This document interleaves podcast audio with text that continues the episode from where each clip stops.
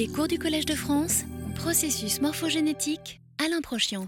Donc, euh, dans le cours de la semaine dernière, on va y aller. euh, de toute façon, je vais reprendre un petit peu les, les trucs de la semaine dernière parce que, euh, honnêtement, j'espère que vous n'avez pas eu le même sentiment que moi, mais, j'ai l'impression que, que la semaine dernière, à la fin, c'était un peu précipité. Je ne sais pas pourquoi.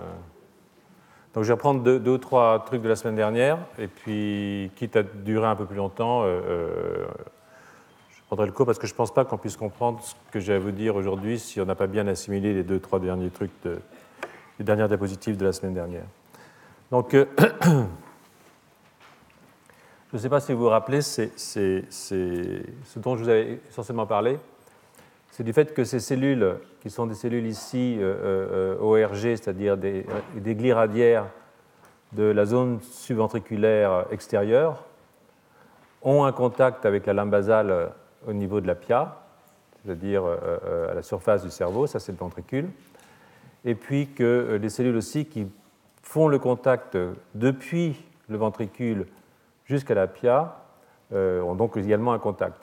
Donc toutes ces cellules prolifèrent, et vous avez une autre classe de cellules qui prolifèrent, qui sont des cellules qui sont des progéniteurs intermédiaires, qui sont aussi présents dans cette zone extérieure, externe de la zone subventriculaire, et il y en a quelques-unes qui sont dans la zone interne de la zone subventriculaire, ce qui n'est pas la même chose que la zone ventriculaire qu'on voit ici. C'est-à-dire que chez les, primates et, chez Sapiens en particulier, la zone subventriculaire se divise en deux parties, une partie externe et interne, qui ont ces cellules qui se sont détachées, si vous voulez, qui sont détachées de la zone euh, de, de leur lien avec le domaine apical, avec le ventricule ici, et qui euh, génèrent un très grand nombre de cellules proliférantes qui font que ça augmente énormément le nombre de progéniteurs qu'on peut avoir dans le cerveau. En tout cas, euh, euh, chez les animaux qui ont un cortex gyrencéphale, c'est-à-dire qui ont des circonvolutions cérébrales, ce qui n'est pas euh, le cas de tous les animaux. Il y a peut-être des places encore devant. Voilà. Donc, ça, c'est, on voit bien si on met un, dye à la zone apicale ici, que le dye, le colorant, diffuse le long. On voit qu'on peut marquer des cellules qui sont avec le- font un contact avec le ventricule, mais aussi des cellules qui sont dans la zone subventriculaire, et en particulier dans la phase externe de la zone subventriculaire. Donc ça, c'est quelque chose euh, d'important parce que a, euh, euh, si on regarde la- la prolifération de ces cellules, avec des marqueurs de prolifération, vous voyez ici, euh, ça c'est un marqueur de prolifération, c'est- quand elles expriment Ki67, les cellules prolifèrent, donc ça c'est une cellule en train de proliférer. C'est une cellule qui a pris le colorant, qui donc a un contact avec la zone externe, qui a pris un colorant, eh bien, on peut voir que euh, euh, cette cellule en contact avec la zone piale est, en prolifération. Et de ce fait, vous pouvez voir ici le nombre de cellules mitotiques qui ont un, contact avec la zone, avec la zone euh, piale. 100% des cellules de la zone ventriculaire font toute la, toute la direction, c'est-à-dire qu'elles s'étendent toutes à travers du cortex et elles sont toutes en prolifération. Mais si vous regardez les, les cellules de la zone subventriculaire, vous voyez que uniquement la moitié a un contact avec la zone piale, parce que les autres sont des précurseurs, sont des, intermédiaires qui n'ont pas, pas de contact. Donc, euh, et de ce côté-là, eh bien, euh, euh, ce que vous voyez, c'est que toutes les cellules Paxis hein, ont un contact, et qui prolifèrent, ont un contact avec la zone piale. Alors ça, les cellules Paxis, ce sont celles-là ou celles-là, donc elles ont toutes ce contact. Et les cellules TBR2, qui sont les progéniteurs intermédiaires des petites cellules comme ça qui prolifèrent énormément et qui sont responsables pour une grande partie de l'agrandissement de la surface de notre cortex, eh bien, elles euh, n'ont pas de contact avec la zone piale. Et ça, c'est quelque chose qui augmente énormément cette population, qui augmente énormément euh, euh, chez, les, chez, les, chez, les, chez les primates, enfin, surtout chez, Sapiens. Hein. Ici Sapiens. Et vous voyez qu'il n'y a pas une très grosse différence, il n'y a même pas de différence du tout avec ce qui se passe chez le furet. Le furet étant un des rongeurs, un rongeur, qui génère des circonvolutions cérébrales dans une période postnatale, c'est-à-dire entre, je dirais, P20 et, et P40. Alors, euh, vais doucement parce que l'autre jour j'étais un tout petit peu trop rapidement. Donc de ce point de vue, on ne peut pas faire de, différence entre le furet et l'homme. D'autres points de vue, on peut, mais pas de ce point de vue-là. Et on peut conclure que la zone subventriculaire du furet, comme la zone subventriculaire humaine, contient au moins deux populations de progéniteurs de type gliradiaire, et puis euh, euh, en plus, évidemment, les progéniteurs de type TBR2 positif, c'est un facteur de transcription, qui sont ces progéniteurs intermédiaires, qui eux ne s'étendent pas à travers le cortex, mais qui dérivent des cellules Paxis positifs, qui dérivent des gliradiaires, ce sont les gliradiaires qui donnent les IP.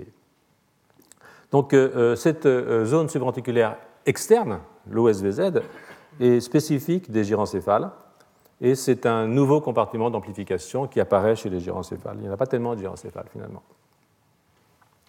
Euh, c'est euh, euh, la gyrencéphalie. Si on admet que la gyrencéphalie, je pense que c'est juste, hein, les gens le pensent, mais je pense que c'est vrai, si on admet que la gyrencéphalie est liée à l'augmentation de la prolifération, on en a parlé la semaine dernière pas mal. Donc la dernière partie de l'article du groupe de Wieland-Hüttner, hein, que je décris ici, montre que euh, la régulation de la prolifération des cellules ORG, hein, on va les appeler ORG, euh, cellules, les radial glia, les outside radial glia, hein, les trucs qui, sont, qui ont perdu le contact avec la zone ventriculaire, mais qui ont encore un contact avec la zone piale et qui, envoient un prolongement vers la, zone piale, et qui sont dans la région externe, donc, ou outside, OSVZ. Donc le dernier article du groupe de, de rapporte l'existence d'une régulation de la prolifération euh, de ces euh, cellules, cet article en Lutner, de ces cellules par des facteurs qui se lient aux intégrines. Et euh, les intégrines qui sont exprimées par les terminaisons, si vous voulez, par les terminaisons de ces cellules gliales, radiales gliales. Et, alors les intégrines, ce sont des récepteurs membranaires qui sont composés de deux sous-unités, une sous-unité alpha, une sous-unité bêta. Et ces, euh, marqueurs ces protéines membranaires reconnaissent euh, euh, des protéines de la matrice extracellulaire, laminine, collagène, fibronectine, dans ce cas présent la laminine, et elles le reconnaissent par un domaine spécifique contre lequel on peut agir en mettant une toxine qui reconnaît ce domaine spécifique. Ce sont des toxines qui donc empêche l'interaction entre les protéines de la membrane basale et puis la terminaison ici euh, de ces gliradières, qu'elle soit qu'elle ait ou qu'elle n'ait pas un contact avec la zone ventriculaire. Donc euh, euh, c'est une protéine d'adhésion, si vous voulez, et on a longtemps pensé que cette interaction était de nature purement adhésive. Il veut dire de coller la terminaison à la surface pour pas que ça se décolle. En fait, c'est pas vrai ce n'est pas uniquement de l'adhésion, c'est aussi de la signalisation. En fait, il n'y a pas de protéines d'adhésion, ça n'existe pas. Il n'y a que des protéines d'adhésion et de signalisation. Euh, elles ont été découvertes comme protéines d'adhésion, mais on ne leur avait pas dit qu'elles étaient aussi de signalisation, on s'en est rendu compte après. Et donc, euh, il y a toujours de la transduction de signal, c'est pareil pour les NCAM, pour les NGCAM, pour toutes ces protéines. En, tout cas, dans, le cas qui nous préoccupe ici, euh, les intégrines qui sont exprimées par ces ORG et qui sont présentes sur ces terminaisons. Ces intégrines ont été euh, euh, identifiées et donc on peut bloquer leur activité soit par un anticorps qui reconnaît spécifiquement les sous-unités de ces intégrines présentes à la surface de cette petite terminaison, soit avec une toxine, je vous disais, qui s'appelle l'équistatine, qui intervient au niveau du site d'interaction entre la laminine et l'intégrine. vous voyez ici que si vous prenez les cellules TBR2 c'est-à-dire ces cellules ici qui n'ont pas de contact, celles-là, celles-là, qui n'ont pas de contact avec la zone piale, si vous mettez de l'équistatine, c'est-à-dire que si vous bloquez l'interaction laminine-récepteur, eh bien, il ne se passe rien. C'est-à-dire que fondamentalement, vous avez le même nombre de cellules en prolifération qui expriment TBR2. Donc, si vous regardez là, il n'y a pas de différence entre ça et ça, en gros. Hein. c'est à peu près la même chose. En revanche, si vous prenez des cellules Paxis, c'est-à-dire les cellules qui vont faire toute la distance entre soit la zone ventriculaire, soit cette zone-là et la zone piale, c'est-à-dire qui interagissent avec la membrane basale de la zone piale, et si maintenant vous bloquez cette interaction, soit avec la toxine, soit avec l'anticorps, je ne pas vous voyez tout de suite ce qui se passe, euh, euh, je pense. C'est-à-dire que vous avez une grosse différence entre ici, vous avez PAC6 et Ki67, c'est-à-dire les cellules PAC6 qui prolifèrent. Vous voyez ici, vous avez ces cellules PAC6 en prolifération. Mais ici, vous avez une perte très très importante des cellules PAC6 en prolifération. Et ça, ça montre que la prolifération des cellules est liée à l'interaction avec la membrane basale. Alors, euh, euh, vous allez voir pourquoi c'est relativement intéressant, euh, parce que ça nous amène à parler des méninges.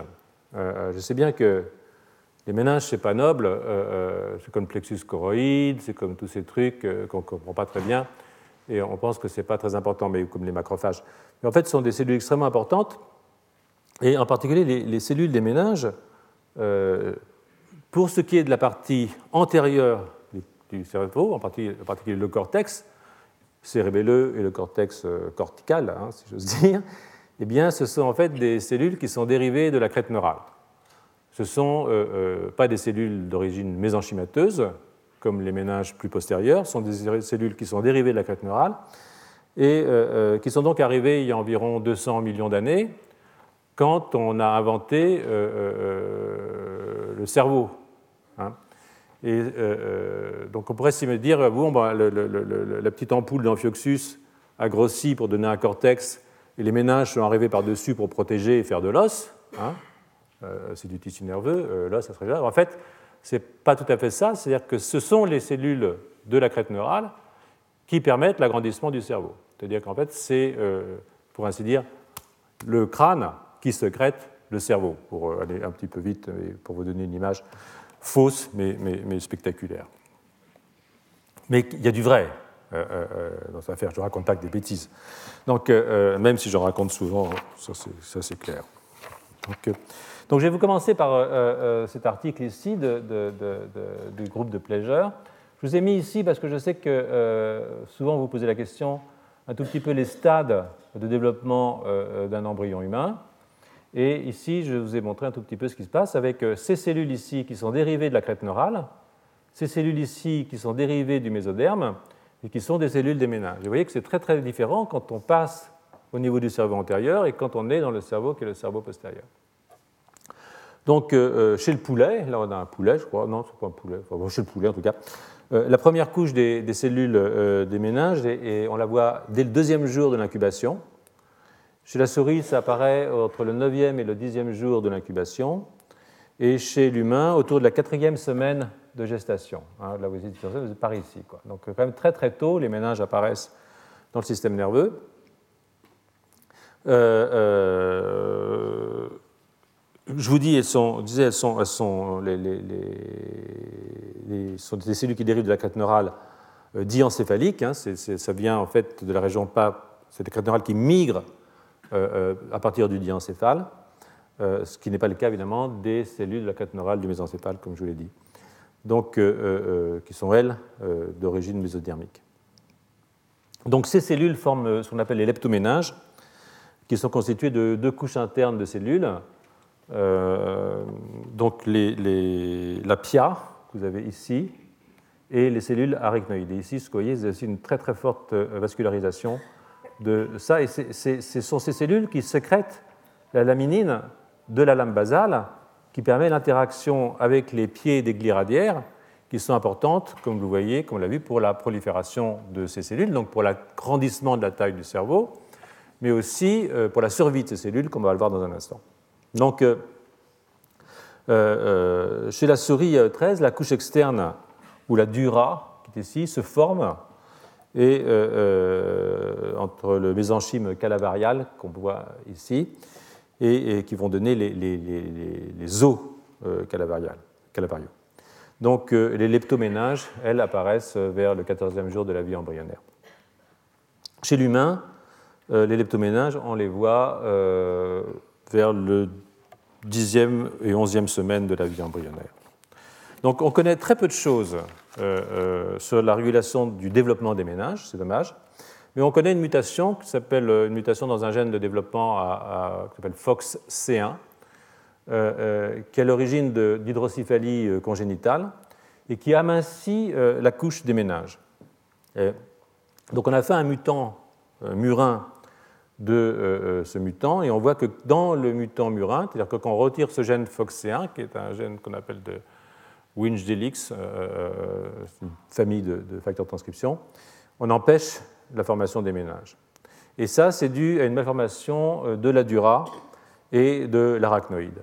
Donc en fait, ces deux couches sont absentes quand on délète ce gène FOXC1.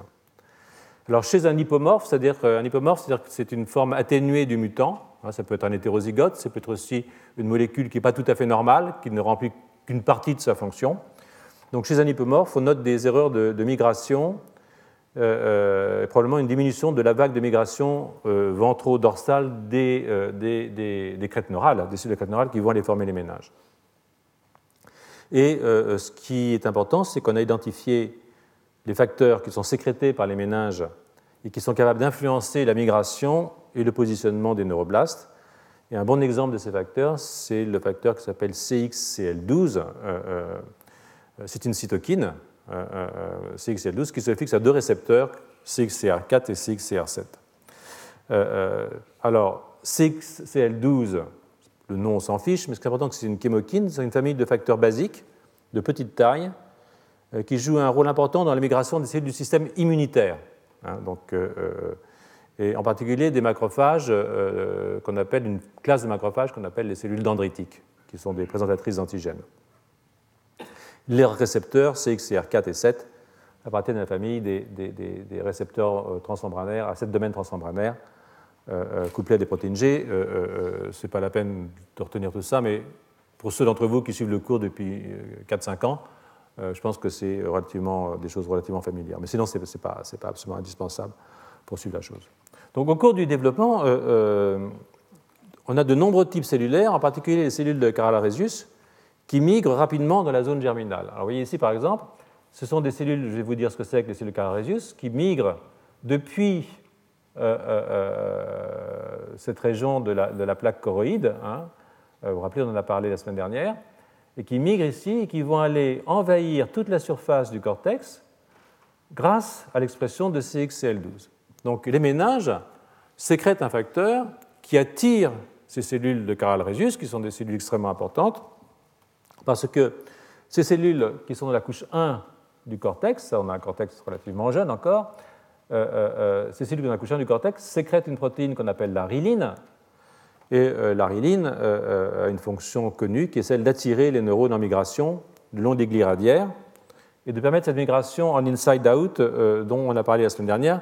Je vous rappelle, les neurones qui sont générés au stade 2 passent devant les neurones qui sont générés au stade 1, au stade 3, ceux qui sont générés au stade 2. C'est-à-dire qu'en fait, il faut passer par-dessus la précédente, hein, ce qu'on appelle la migration en inside-out dans le cortex.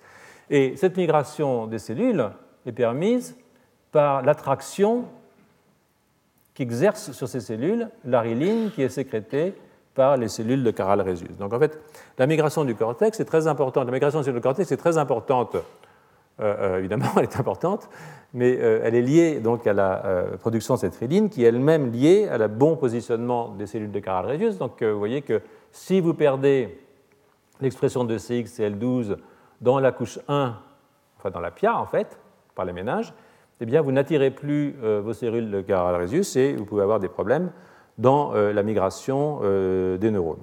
Hein. Chez le mutant Riller, la riline porte son nom du mutant Riller, et Riller porte son nom de son phénotype, c'est chancelant, c'est un, animal, une souris qui a du mal à bouger.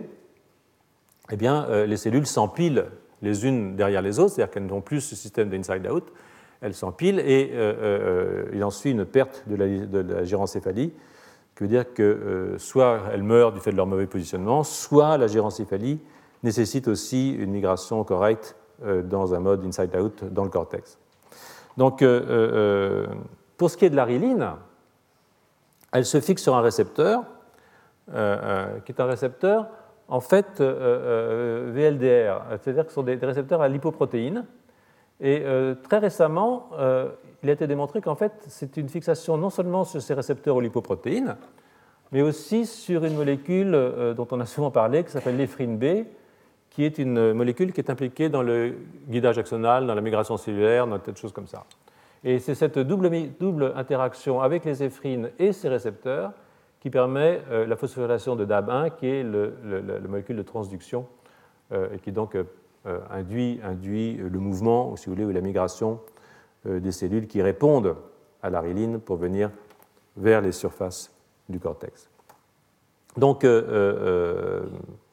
se mettre, mettre l'éphrine B dans la boucle euh, est assez amusant euh, dans la mesure où les éphrines, comme je le disais tout à l'heure, sont fortement impliquées, sont connues pour être fortement impliquées dans les phénomènes de migration. Euh, donc, en plus, ça ajoute un élément de complexité un peu inattendu, je dois dire, à la transduction du signal. pour parler un peu des maladies mentales, sauf que la riline est un des gènes candidats, il y en a beaucoup de gènes candidats, on en a souvent parlé, mais c'est un des gènes candidats dans des familles dont certains enfants ont un phénotype de type schizophrénie. Donc euh, ça, je vous rappelle dans ces, deux, publications que vous pouvez les rechercher euh, si vous êtes intéressé par la question.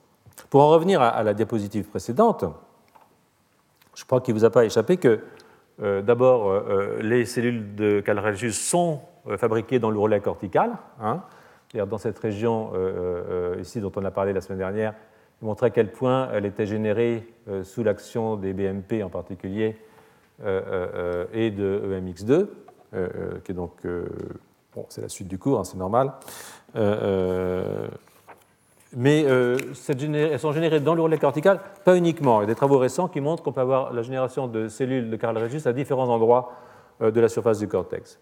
Mais il n'y a pas que elles qui sont attirées par la riline, il y a aussi les cellules des éminences ganglionnaires. Vous vous rappelez la semaine dernière, on a parlé des éminences ganglionnaires latérales, médianes et caudales dont euh, euh, euh, les produits, les neurones interneurones GABAergiques, vont migrer pour aller peupler le cortex, la plupart des interneurones du cortex venant de ces éminences ganglionnaires, donc du subpallium, hein, rappelez-vous, du télencéphale ventral, exception chez l'homme où on a aussi des cellules de la zone ventriculaire qui vont former des neurones GABAergiques. Chez l'homme, il y a plus de neurones GABAergiques que chez la souris. Mais on a aussi des neurones GABAergiques qui viennent des éminences ganglionnaires, donc du subpallium, et euh, vous voyez que euh, là encore, euh, l'arrivée de ces neurones inhibiteurs hein, demande que soit bien exprimée cette chymokine CXCL2 à la fois par cette région-là et aussi par cette région de surface. on a parlé du problème de la balance entre excitation et inhibition dans nombre de maladies mentales. Il est clair que si vous perdez des neurones inhibiteurs, eh bien, vous pouvez avoir des effets au niveau de cette balance excitation-inhibition. C'est une chose sur laquelle je reviendrai euh, dans d'autres cours, dans des cours suivants. Donc euh, euh, ça, c'est une chose que je trouve importante. vous avez aussi ici au niveau du gyrus denté une niche, hein, une niche qui est liée à l'expression de riline, dans laquelle les cellules, cellules du gyrus denté peuvent proliférer et elles ont aussi besoin euh, d'un autre euh, gaillard dont on a souvent parlé ici, qui s'appelle Sonic Hedgehog. Hein. Donc, euh, donc, vous voyez ici, de façon assez amusante, en fait, l'importance de la crête neurale, au fond, hein, dans le développement de grands nombres de types cellulaires qui sont importants pour la construction du cortex, et aussi dans le bon positionnement et la bonne prolifération de ces cellules, cérébrales.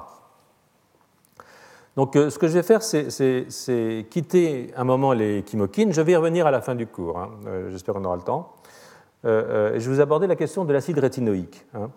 Donc, les méninges, toujours elles, expriment de très fortes concentrations d'acide rétinoïque.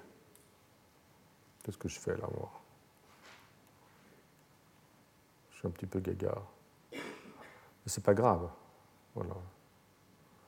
Ouais, bon, je vais y revenir. Hein. Je ne sais plus très bien où j'en suis. C'est toujours pareil, à un moment, je perds le fil.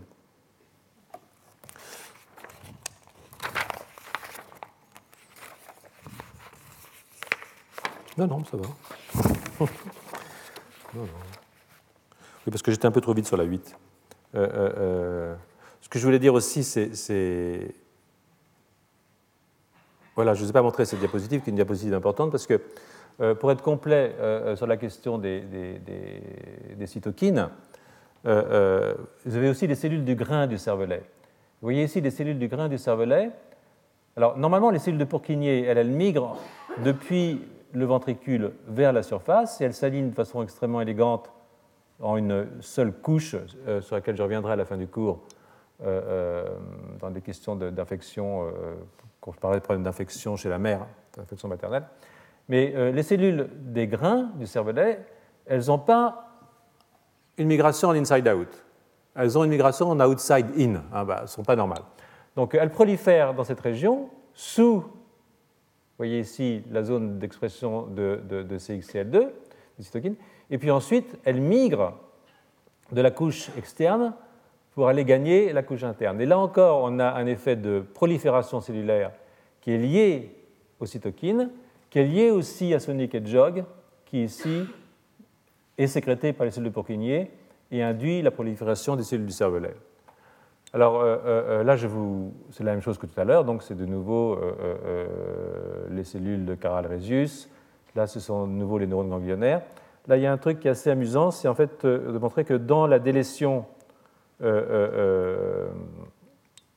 la perte de, de CXCR4 ou de, de, de la signalisation par les cytokines, vous avez aussi des problèmes de guidage axonal au niveau de la moelle épinière, et puis des questions aussi ici de prolifération des euh, progéniteurs des oligodendrocytes dans le tube nerveux, dans la moelle épinière, euh, avec encore ici une interaction avec Sonic Jog. Donc je pense qu'il y a pas mal de raisons de penser qu'il y a de fortes interactions à différents niveaux entre Sonic Jog et euh, les cytokines cérébrales, même si les cytokines sont d'abord des cellules du système immunitaire.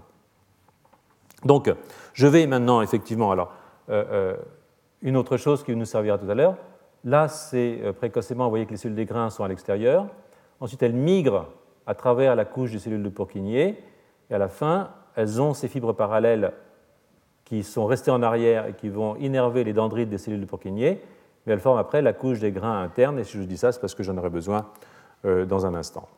Donc maintenant, on va pouvoir quitter effectivement euh, cette question des, cytokines et aborder le problème de l'acide rétinoïque. Donc, les ménages, encore elles, euh, secrètent de fortes concentrations euh, d'acide rétinoïque, qui est un morphogène important euh, que nous avons rencontré à multiples reprises au cours des, années précédentes. Hein. Alors, comme on l'a déjà amplement discuté, mais je le rappelle que ce sont des choses quand même importantes, les gliradières prolifèrent pour donner deux gliradières, et quand je fais deux gliradières, eh bien, j'augmente la taille de mon cerveau, Hein, mais, en longueur d'une certaine façon. Et puis, euh, euh, euh, quand je suis une souris, eh bien, je vais faire une gliradière, je peux avoir une division, ça c'est une division symétrique quand je donne deux gliradières. Une division asymétrique va me donner une gliradière et puis un, progéniteur intermédiaire. Évidemment, ce progéniteur intermédiaire peut m'en donner deux. Voilà, c'est toujours une souris, ça. Et hein. si je passe chez un animal comme nous, eh bien à ce moment-là, il y a ces cellules qui apparaissent, qui se détachent, et qui vont donner des progéniteurs intermédiaires dans euh, les zones euh, subventriculaires externes. Donc ça, pour l'instant, c'est tout à fait ce qu'on a déjà raconté. Maintenant, vous connaissez ça par cœur. Et dans le mutant euh, FOXC1, hein, celui dont je viens de parler, qui a des problèmes avec la formation des ménages, des ménages désorganisés, on constate un nombre très excessif de divisions symétriques. Hein. Alors, quand on a trop de divisions symétriques, c'est au dépend de la formation des progéniteurs intermédiaires. C'est-à-dire qu'on ne peut pas à la fois faire deux gliradières et une gliradière et un, progéniteur intermédiaire. Ce qui fait qu'au euh, fond, euh, euh, si on fait ça, on diminue le nombre de neurones. Et alors on a un, néocortex qui est très très long et qui est très très fin. Donc c'est pas sympa. Voilà. Donc c'est un défaut de phénotype qui est totalement corrigé si on agite de l'acide rétinoïque. et cette synthèse d'acide rétinoïque qui est faite par les ménages apparaît entre le 12e et le 13e jour de la vie embryonnaire chez la souris et correspond à la première production des neurones de projection, des neurones pyramidaux glutamatergiques, qui sont euh, les voies de sortie euh, essentiellement du cortex. Toujours en suivant euh, cette diapositive, alors là vous voyez ici, là, vous avez votre, votre départ, j'ai CXL12 hein, avec mes, mes, cellules de Caral Rhesus qui arrivent, et puis ici j'ai l'acide rétinoïque qui est important pour que je puisse faire euh, euh, euh, ces, divisions, à la fois des divisions symétriques, mais aussi des divisions asymétriques qui vont permettre d'augmenter la taille de mon cortex. Et puis ensuite, eh bien, l'acide rétonique est aussi important en fait, pour le maintien de la structure entre les glis radiaires et la membrane basale. Donc, ce maintien d'ailleurs est quelque chose d'important parce que c'est une couche qui sert d'ancrage au, RG, au, au, glis radiaire, et la perte de cet ancrage conduit à une désorganisation du cortex. Vous l'avez vu tout à l'heure, à une cessation de la prolifération des glis radiaires, puis éventuellement à leur mort. Euh, euh, je vous renvoie, pour ce qui la prolifération, évidemment, à ce que je viens de raconter, euh, ce que j'ai raconté un tout petit peu la semaine dernière. Et, pour la mort, je vous renvoie à plus tard, mais ne vous réjouissez pas trop vite, ça va arriver. Donc, euh, les premières études euh, qui mettent en rapport les méninges et la permanence de la membrane basale euh, ont, été faites chez le mutant foxéen. Et dans un autre mutant, il y a aussi deux autres facteurs de transcription qui sont importants, qu'on appelle ZIC1 et ZIC3, qui sont des facteurs à, doigt de zinc.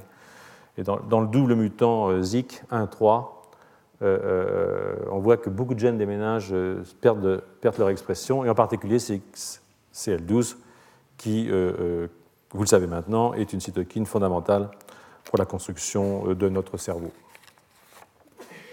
Pas uniquement de notre cerveau, aussi du cerveau des, souris, des singes, tout ça. Donc je vous avais renvoyé un peu plus tard pour euh, euh, la mort, mais le temps est venu d'en parler en tout cas. Car dans le papier de Hüttner, sur lequel j'ai terminé le cours de la semaine dernière et commencé le cours de cette année,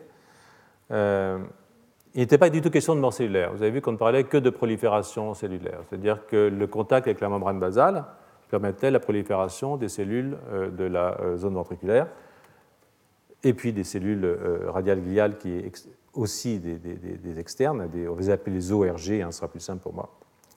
Et avec évidemment, s'il y a prolifération, gyrencéphalie, s'il y a perte de prolifération, perte de la gyrencéphalie.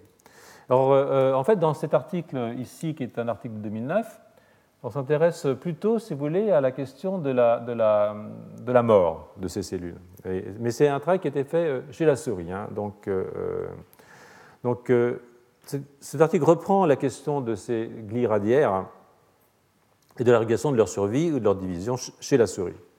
Alors, chez la souris, il y a une zone ventriculaire, hein, et il y a bien une zone subventriculaire, mais il n'y a pas de division entre l'externe et l'interne. La souris, c'est un animal qui n'a pas un très gros cerveau. Hein. Vous avez vu la, différence, enfin, je vous ai montré l'autre jour des images, ce n'est pas comparable. Même, même par rapport à un furet. Donc, euh, euh, euh, chez les, souris, les cellules ganglionnaires se divisent pour donner deux cellules ganglionnaires, en tout cas très tôt au cours du développement, et puis après, il y a une division asymétrique où on donne une cellule intermédiaire ou un neuroblaste. Hein. Donc ça, euh, maintenant, euh, vous le savez, euh, je le rappelle à chaque fois, mais c'est quand même relativement important. Et à la fin du développement, les, cellules ganglionnaires donnent des astrocytes. Ça, c'est une chose qu'on sait depuis très très longtemps, de Pascal Rakic et Pat Levitt qui avaient montré ça dans les, années 80. Donc, les, ligands, alors je parle de Notch et d'Efrid, non, je vous laisse tomber ça parce que c'est trop compliqué. Voilà. Donc, les auteurs de cet article, évidemment, la souris, c'est un, avantage, qu'on peut faire de la génétique. Hein. Donc, sur le furet ou sur Sapiens, c'est plus compliqué. Donc, euh, euh, on peut euh, inactiver les, intégrines, c'est-à-dire ces récepteurs qui sont exprimés par les glis radiaires et qui sont à la surface et qui, qui lient la laminine de la lame basale, cela permettant, vous l'avez vu, la prolifération de ces cellules. Donc, on peut inactiver spécifiquement ces récepteurs dans les cellules de la, de radiaire, avec des promoteurs particuliers, je n'insiste pas. Et quand vous faites ça, eh bien, ce que vous voyez, c'est que vous avez une perte de la longueur et de la largeur du cortex. C'est-à-dire que euh, vous voyez qu'ici, vous avez une diminution d'environ 20% hein, de euh, euh, la longueur à tous les niveaux, que ce soit médian, latéral, postérieur. Ils ont mesuré ça à plusieurs niveaux, vous voyez ici. Et euh, euh, ça, c'est lié euh, fait à, simplement la, perte, la perte de, ce récepteur à la laminine qui est sécrété par les ménages. Hein. Donc, de nouveau, ça vous indique l'importance. en revanche, ce que vous voyez ici, qui est aussi intéressant, c'est que même si le cortex paraît un peu désorganisé, vous voyez ici, c'est euh, quand j'ai perdu mes intégrines, donc quand mes glis radiaires n'ont plus contact avec la couche piale, ou perdent une partie du contact de la signalisation avec la couche piale, eh bien, euh, quand je fais ça, je ne modifie pas l'épaisseur de mon cortex. C'est-à-dire que c'est vraiment l'agrandissement par la prolifération des cellules radiaires, euh, parce qu'on est chez la souris, hein, euh, que l'on peut constater dans cette affaire. On peut prendre des marqueurs de neurones particuliers, hein, que ce soit, je sais plus, TBR1 ou CUX1, ce n'est pas le problème. C'est la biologie des marqueurs, ça. Vous voyez qu'il n'y a pas de grosse différence entre la souris inactivée pour ce récepteur et la souris sauvage. La différence, elle est dans la longueur et la largeur de, l'organe. Donc, euh, euh, euh, si je prends la, prochaine diapositive, je rentre un tout petit peu dans les détails. Et à gauche, ce que vous voyez, c'est que ça, c'est le mutant. Vous voyez que vous avez un décrochement des terminaisons. On a, pu marquer les gliradières avec de la GFP, avec un, on transfecte un gène, voilà, quoi, elles sont vertes. Donc vous voyez ici que euh, euh, euh, là, c'est un animal normal. Vous avez vos terminaisons qui sont bien en contact avec les ménages. Et là, vous perdez le contact avec les ménages. Et ça, c'est un marqueur qui s'appelle le tunnel. Tunnel, c'est qui permet de, mesurer la fragmentation de l'ADN, c'est-à-dire la mort des cellules. Hein. Voyez ici immédiatement, c'est que quand vous perdez le contact, non seulement vous avez perdu la prolifération, comme nous l'avait montré le travail du groupe de Wieland-Duttner chez le furet ou chez Sapiens. Mais euh, là, chez la souris, vous voyez que vous avez une augmentation tout à fait importante de la fragmentation de l'ADN, ce qui veut dire de la mort cellulaire, ou de l'activation de ce qu'on appelle une caspase. Ce sont des protéines qui sont impliquées dans les voies d'apoptose. Vous savez que l'apoptose, c'est la mort programmée, c'est-à-dire une mort qui nécessite une activation génétique. Donc, sur la droite, vous avez euh, la quantification de ces affaires. Alors, euh, euh, c'est une chose qui est, intéressante parce que, vous voyez ici, les cellules PAC6 sont les cellules, c'est pour ça que je vous ai un peu embêté avec ça au début, parce qu'il fallait vraiment le comprendre au départ, sinon, sinon on est perdu. Et même peut-être que vous êtes perdu déjà quand même. Mais, mais je vous en veux pas parce que moi je suis tout le temps perdu, donc c'est pas grave. Donc, euh, ici, vous avez donc ces cellules PAX6, ce sont celles qui se projettent là. Toutes celles qui sont rouges là, elles expriment PAX6. D'accord? C'est simple. Toutes celles qui sont vertes et rondes, elles expriment TBR2. C'est simple. Mais elles ne vont pas jusque là-haut. Donc si vous regardez ces cellules PAX6, vous voyez qu'à E11, à E13, à E16, à E18, là vous êtes au niveau du ventricule, et euh, euh, eh bien c'est normal, elles vont diminuer en nombre avec le temps, mais dans le mutant, elle diminue beaucoup plus rapidement. C'est-à-dire qu'en fait, vous avez une perte de ces cellules, vous avez une mort, qui est probablement liée à cette apoptose, une mort de ces cellules qui sont les cellules en fait, qui génèrent toutes les cellules qui vont faire du cerveau. Pas toutes. Les cellules qui vont faire des neurones pyramidaux dans le cortex. Parce que les interneurones, vous vous rappelez, ils arrivent des éminences ganglionnaires. Chez Sapiens, il y a des interneurones qui arrivent de cette région-là aussi. Mais là, on n'est pas chez Sapiens, on est chez la souris.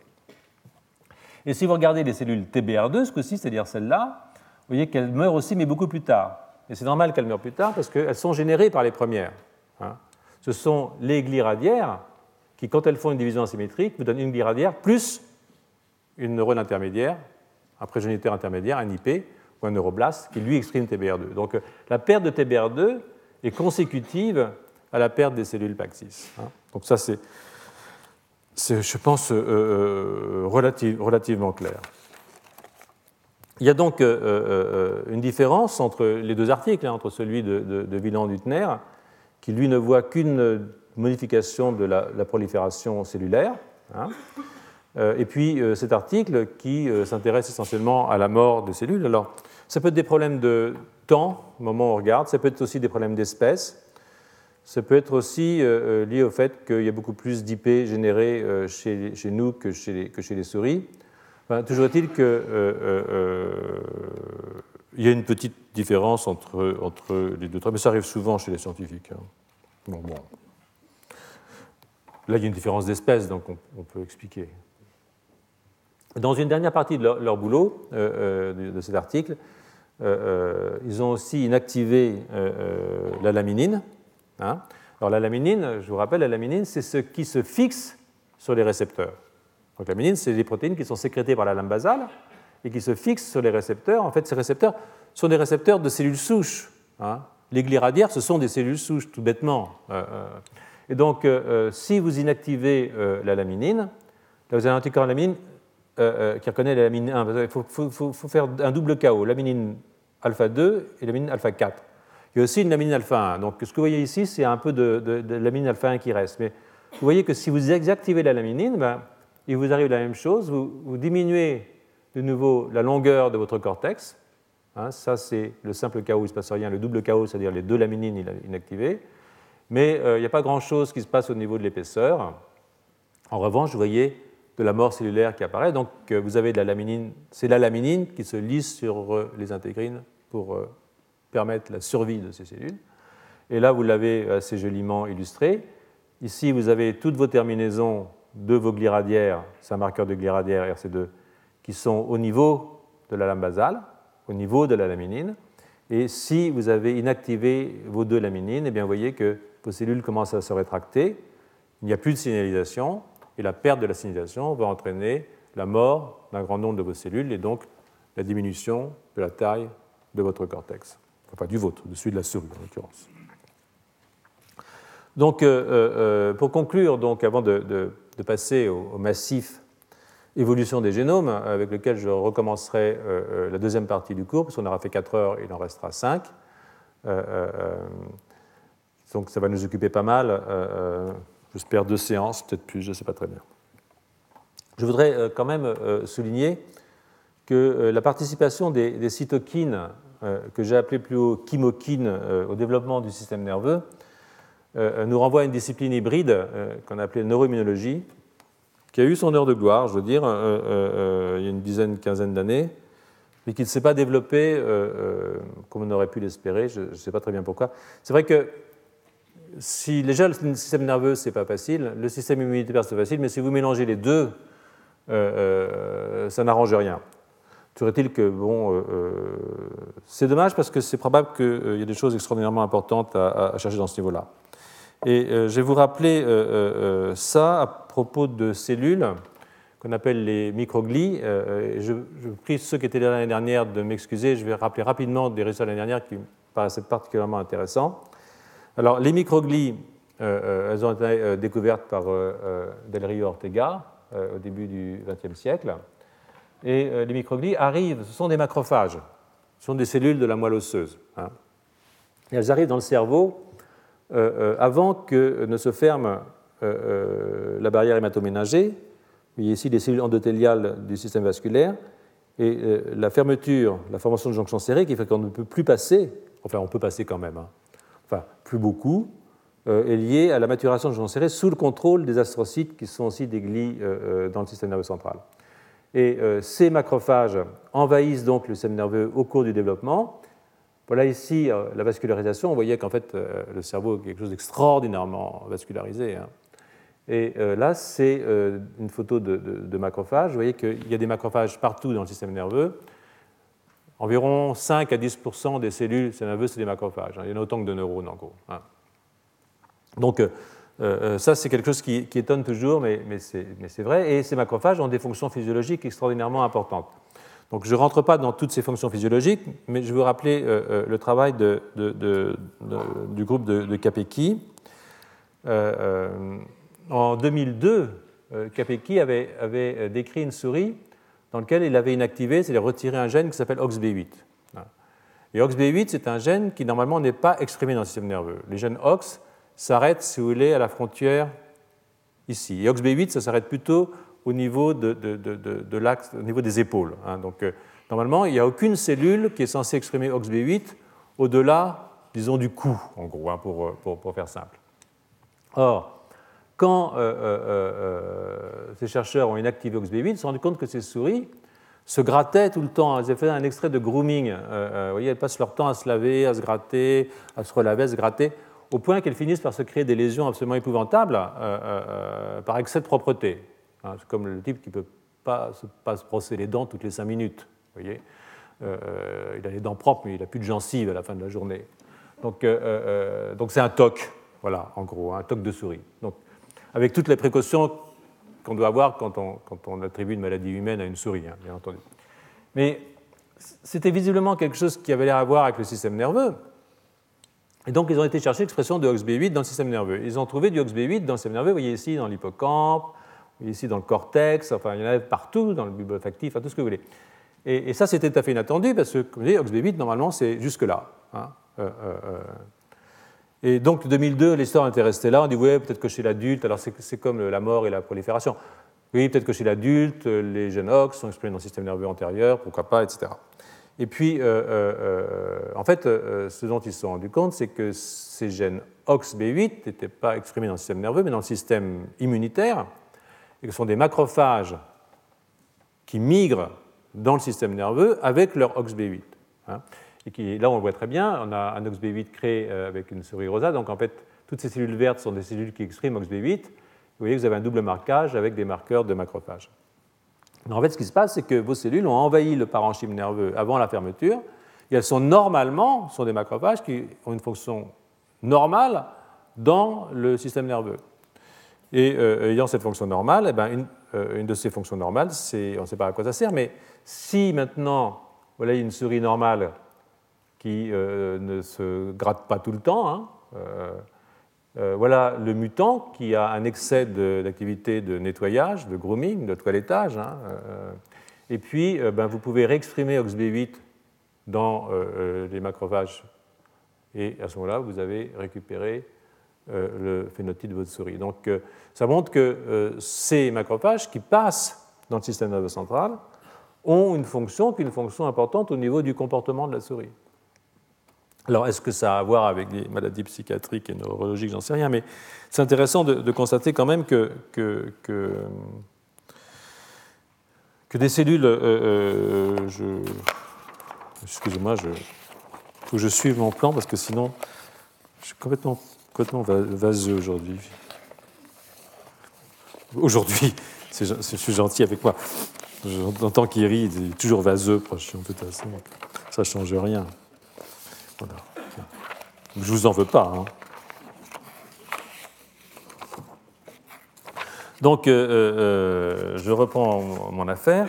On ne sait pas très bien comment ça marche, mais ce serait évidemment intéressant de, comprendre ce que fait OXB8 dans ces macrophages, c'est-à-dire quelles sont les cibles traductionnelles, transcriptionnelles, qui permettent à ces macrophages de participer finalement à la fonction cérébrale, hein, puisque si vous les perdez, eh bien, euh, en tout cas les souris, euh, euh, bah, vous avez vu ce qui leur arrive. Donc, il reste que toutes ces considérations, à la fois sur les cytokines et les chémokines et, ces systèmes immunitaires, en particulier au, cours du développement, leur importance au cours du développement, nous forcent à nous demander si des accidents infectieux au cours de la gestation qui évidemment stimule la défense immunitaire, ne pourra pas avoir des effets pathologiques euh, euh, euh, importants pour le développement de maladies qui nous intéressent ici. Hein. Vous avez lu le titre du cours, même si je ne fais pas finalement tellement dans le domaine, mais ça, va, venir petit à petit, vous allez voir. Donc c'est un leitmotiv dans, dans le domaine, hein. c'est une idée donc assez répandue. Et un des avocats de cette idée, c'est quelqu'un qui s'appelle Paul Patterson, que nombre d'entre nous connaissent parce que quand il était. Il avait 30 ans, quoi, en gros, euh, euh, dans les années 80. Euh, il avait beaucoup travaillé sur le choix que font les cellules neurales entre devenir noradrénergiques ou cholinergiques. Et, pour terminer la séance d'aujourd'hui, je pense que je prendrai peut-être un petit peu de retard, mais ce n'est pas grave. je vais vous décrire brièvement les hypothèses qui lient les phénomènes d'infection et donc de stimulation de la défense immunitaire au cours de la gestation à des pathologies du système nerveux. Alors, dans une revue euh, récente euh, euh, qu'il a publiée, Paul, il nous rappelle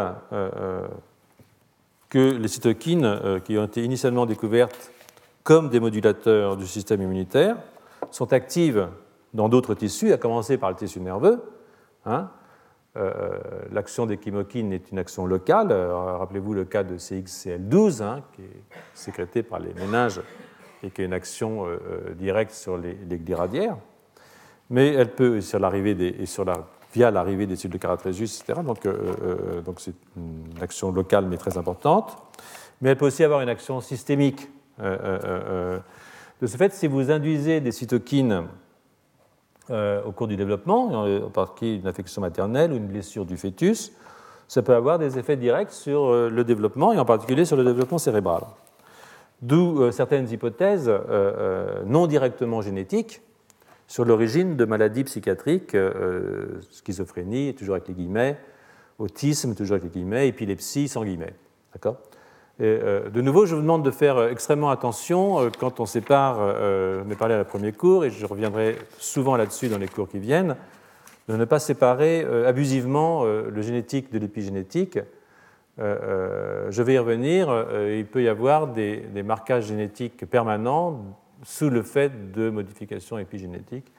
Il y a des phénomènes, en particulier les phénomènes de rétrotransposition ou de transposition en général, qui vont modifier de façon permanente le génome à la suite d'une modification du milieu. Donc c'est une chose qui est relativement récente, mais je crois qu'il faut faire très très attention de ne pas vouloir faire des schémas aussi clivé que, ce qu'on a d'habitude quand on parle du génétique et de l'épigénétique.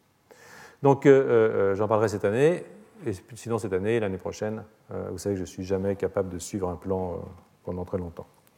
Donc dans cette diapositive-là, c'est une, revue un peu fourre-tout, mais au moins elle a le mérite, là, cette diapositive, de montrer un petit peu ce qui se passe, c'est-à-dire que si à partir d'une infection maternelle, vous avez une euh, euh, circulation, une arrivée au niveau du placenta de euh, cytokines inflammatoires, hein, par exemple l'interleukine 6, tout particulièrement l'interleukine 6, eh bien, vous pouvez activer le système JAK-STAT, c'est-à-dire ça, c'est les Janus kinases.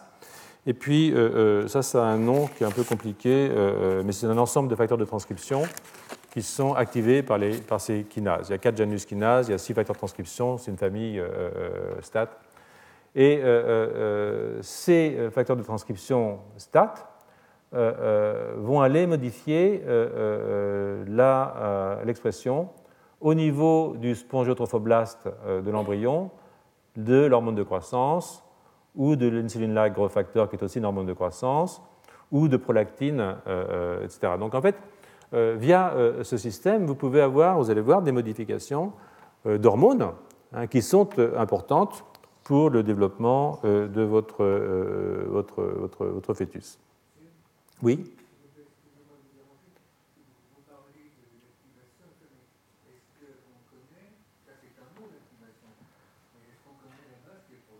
On connaît quoi?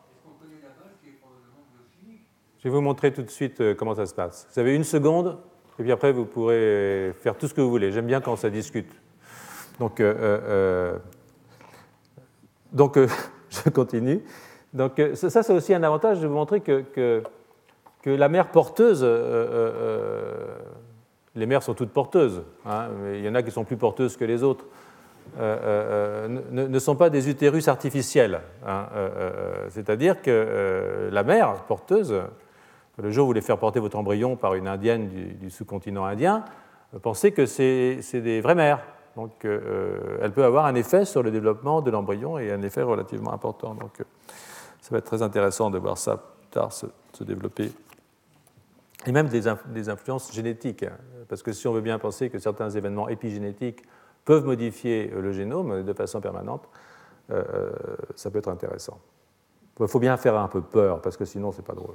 Donc, euh, euh, ce n'est pas uniquement de, la spéculation. Là, vous avez trois articles euh, qui viennent aussi du, laboratoire de, Paul Patterson sur l'action des cytokines inflammatoires.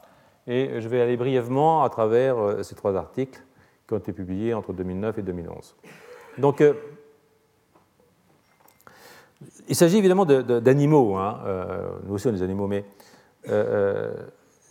Là, c'est quand même quelque chose qui est intéressant parce que ce sont les changements hormonaux au niveau du placenta euh, qui ont une action sur le développement cérébral et sur le comportement des petits. Euh, alors, je dis qu'il s'agit d'animaux, mais bon, euh, l'homme est aussi un animal, je crois. Et, ces choses-là ont quand même un caractère assez universel. Donc, on peut, on peut imaginer que ce genre de problème, ce genre d'accident peut avoir des effets sur le développement de notre système nerveux.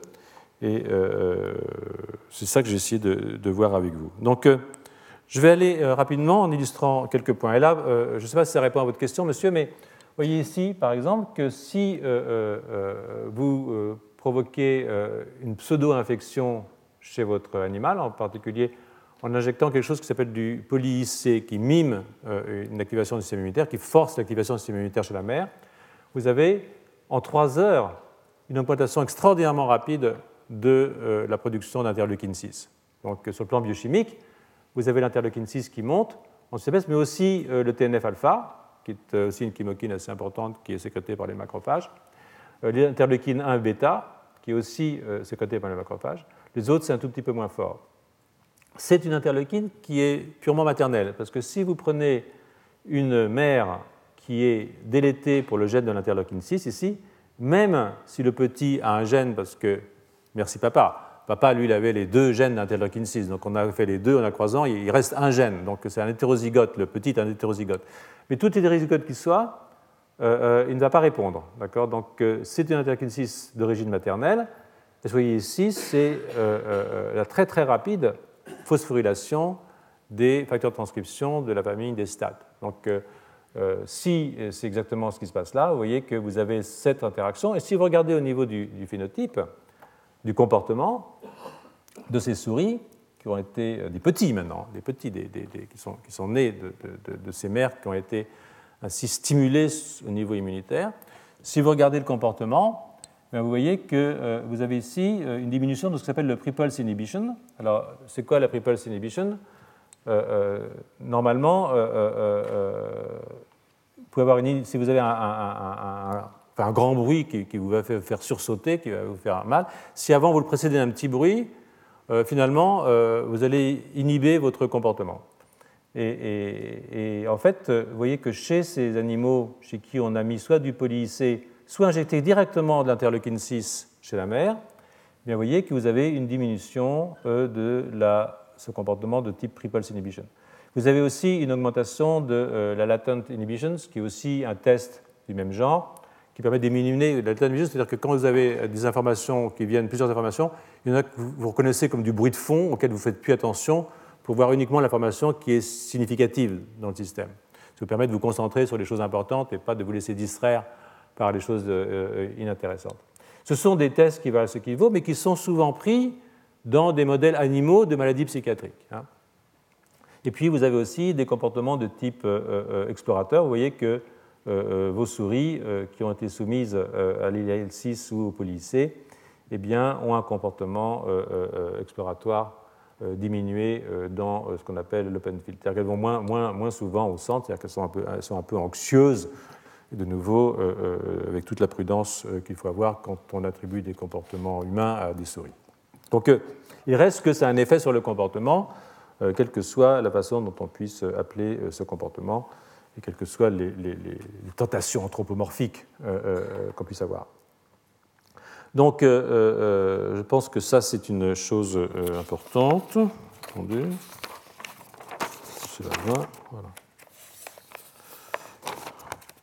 Une autre chose intéressante ici, c'est que dans ces souris, elles ont un problème de reconnaissance des objets nouveaux.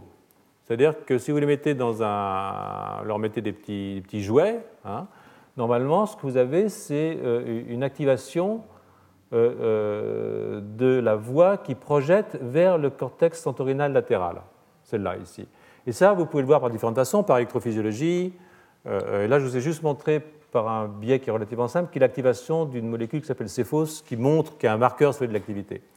Et en fait, chez vos animaux qui ont été traités, dont les mères ont été traitées avec du poly-IC, eh bien, euh, vous voyez que vous n'avez plus d'augmentation de cette activité euh, au moment où, et, les animaux ne font, plus, ne font pas attention à ces, objets nouveaux, ce qui, montre qu'il y a un petit problème de, comportement. Donc, euh, pour en finir, j'aimerais finir avec des, histoires d'anatomie. Hein, des histoires d'anatomie qu'on va voir avec, avec le cervelet. Donc, Ça, ce sont des animaux, des souris, qui ont été infectés par le virus de l'influenza humain au dixième jour de la gestation, en fait au jour 9,5. Hein. Et les auteurs se sont intéressés essentiellement au cervelet. La raison de cet intérêt pour le, cervelet euh, euh, vient de, plusieurs publications, hein, de plusieurs publications qui rapportent des modifications de l'histologie euh, du cervelet dans de nombreux cas d'autisme en particulier, dont une diminution de la densité des cellules de Purkinje. Les cellules de Purkinje, je vous ai montré tout à l'heure, c'est ces cellules qui font une, jolie couche comme ça, unicellulaire, hein, dans, le Purkinje. Ce sont des gros neurones euh, euh, euh, ces modifications de, de, de, de cervellaire ont été suivies dans certains cas de schizophrénie, entre guillemets aussi. Et, ces cellules pourraient être des cellules assez fragiles, cellules de. Pourquoi est-ce qu'elles sont fragiles? D'abord, ce sont des gros neurones. Hein, chaque neurone est, porteur de 200 000 synapses. D'accord? Vous voyez ce que ça veut dire? Ça veut dire que là encore, on en a parlé plusieurs fois, la demande métabolique sur ces cellules est probablement une demande extraordinairement forte c'est-à-dire que ce sont des cellules qui ont besoin d'énormément d'énergie. Et j'ai déjà parlé plusieurs fois de cette question de, de, maladies métaboliques. Je vous ai parlé des interneurones par albumine, qui, sont des neurones qui ont énormément de synapses sur les neurones glutamatergiques. Je vous ai parlé des neurones à longue projection, qui ont aussi besoin d'entretenir, à cause de la taille de notre cortex, euh, euh, des arborisations extrêmement qui sont des cellules fragiles, euh, comme si nous vivions toujours aux limites de nos capacités métaboliques pour ce qui est du système nerveux. Donc c'est possible que la fragilité de ces neurones soit liée à, leur extraordinaire activité. Euh, euh, alors ces cellules euh, qui meurent dans cet animal issu d'une mère qui a eu une infection par le virus de l'influenza humain sont essentiellement dans le lobule 7. Hein, alors ça, c'est amusant parce que ce n'est pas dans le lobule. Dans les autres, oui, il y a plusieurs lobules dans le, dans le, dans le, cervelet. Il y a une perte dans le lobule 7 et il n'y a pas de perte dans le lobule 8. Euh, dans le lobule 5, pardon, euh, euh, dans le lobule 6 et 7 essentiellement. Donc ce sont des, cellules qui projettent vers ce qu'on appelle le noyau fastigial, qui joue un rôle important dans la stabilisation du mouvement oculaire, hein, via le nerf oculomoteur ou le nerf 3, que vous voyez ici, qui se passe ici. Donc on les appelle souvent le vermis oculomoteur. Et euh, le petit des femelles euh, euh, traitées au polyessé ou ayant eu cette infection, au 9,5e jour de la vie embryonnaire, ont des défauts de ce qu'on appelle le, conditionnement du, eye blink, vous savez, le battement d'œil. bon, c'est un, un, truc, on, on, donne un bruit, puis ensuite on en jette un jet d'air sur l'œil. Et donc, évidemment, quand vous mettez un jet d'air dans l'œil, dans la cornée, vous fermez l'œil. Puis après, on met le bruit, il ferme l'œil tout seul, parce qu'il sait que le jet d'air va venir.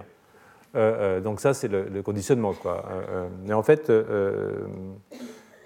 ces animaux ont un défaut et c'est quelque chose qu'on peut retrouver chez certains sujets malades, des maladies qui, ici, maladies psychiatriques, sur lesquelles nous nous penchons aujourd'hui. Donc, ces données de Paul Patterson, même si elles ne font pas preuve absolue, hein, sont intéressantes, au moins dans le contexte d'une anomalie anatomique cérébrale liée à une infection au cours de la gestation. Et elle illustre la perte de cellules de Purkinje, spécifiquement dans euh, ce lobule 7 et aussi un peu dans le lobule 6. en fait, la dernière diapositive euh, du cours, puisque nous avons dépassé un petit peu là, mais ce n'est pas grave, euh, vous montre quelque chose que je pense est, intéressant. Vous vous rappelez, ici, vous avez donc vos cellules de Purkinje, hein, et puis vous avez les cellules des grains qui viennent migrer euh, euh, euh, et qui, vont aller, qui partent de la couche externe et qui vont former la couche des grains internes. Hein. Et ça, c'est quelque chose qui se passe normalement au cours de la maturation du nerveux dans la vie postnatale, hein, au cours de la vie postnatale chez la, souris. Et donc, ce que vous voyez ici, c'est que vous avez des cellules de Purkinje. Alors, les cellules de Purkinje, elles, au départ, elles ont migré depuis la zone ventriculaire, normalement, le long de des, comme des cellules normales. Et ce vous voyez ici, c'est que dans euh, euh, euh, ces animaux, vous avez un très grand nombre de cellules de Purkinje qui n'ont pas migré. Hein. C'est-à-dire qu'elles sont ici restées au niveau de la zone ventriculaire. C'est-à-dire qu'elles n'ont pas été rejoindre la leur couche normale. Donc vous avez un défaut de migration à partir du ventricule, et ça c'est intéressant. Et en même temps, vous avez un retard de la migration de vos cellules des grains. C'est-à-dire que vos cellules des grains commencent à migrer plus tard. Voici ici un, animal normal. Je crois que c'est à la naissance, ou près de la naissance, je ne sais plus si c'est P17, ça doit être P17, 17 jours après la naissance. C'est un phénomène tardif, la migration des cellules des grains. Mais là, vous voyez que vos cellules ne sont plus à la surface, elles sont passées de l'autre côté. Là, là, vous auriez les cellules de Purkinje, et là, vous avez ce qui est gris ici et vert ici. Hein. Et vous voyez que dans votre animal qui a été infecté par le virus de l'influenza, dont la mère a été infectée par le virus de l'influenza, vous voyez que vous avez un retard à la migration, c'est-à-dire qu'au même stade, vous avez encore plein de cellules des grains qui sont dans la couche externe. Et que cellules des grains, et, vous voyez ici particulièrement bien, vous avez encore des cellules en cours de migration, au moment où elles devraient déjà avoir toutes migré. Mais elles finissent par migrer, bien entendu, et elles expriment, euh, là c'est chez l'adulte, elles ont fini par migrer, et j'exprime ici les taux normaux de, récepteurs euh, de type GABA.